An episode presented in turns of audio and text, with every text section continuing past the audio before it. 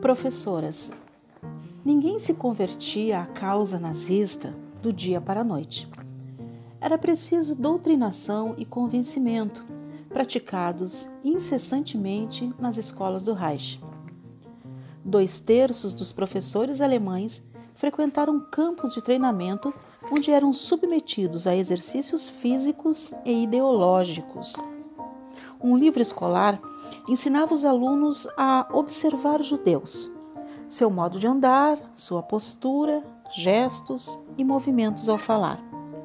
Como disse uma professora aos alunos, os judeus não eram feios só por fora, mas por dentro também.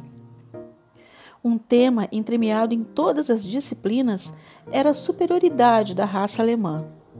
Uma aluna judia de escola pública se lembra da professora entrando na sala de aula com uma suástica e dizendo, apontando para ela: Vá para o fundo da sala, você não é mais uma de nós.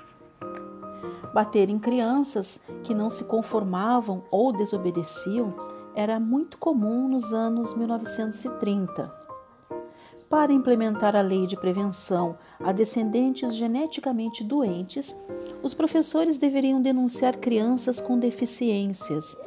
Se uma criança não conseguia abotoar bem o casaco, tinha notas baixas, pouca coordenação nos esportes ou no playground, era encaminhada para entre aspas, triagem. A socialização nazista encorajava o olhar para os inferiores como afirmação da própria superioridade de quem olhava. As crianças aprendiam a assistir ao sofrimento com arrogância. Não era uma técnica pedagógica restrita à Alemanha.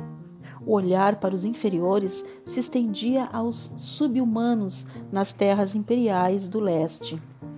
As escolas eram instituições centrais para converter pessoas de etnia germânica à causa nazista e criar uma hierarquia racial que expulsava da escola crianças não alemãs e, ao mesmo tempo, desenvolver uma elite de educadoras. Somente numa região da Polônia, 2.500 mulheres trabalhavam em escolas exclusivas para alemães organizando a instalação de mais de 500 jardins de infância.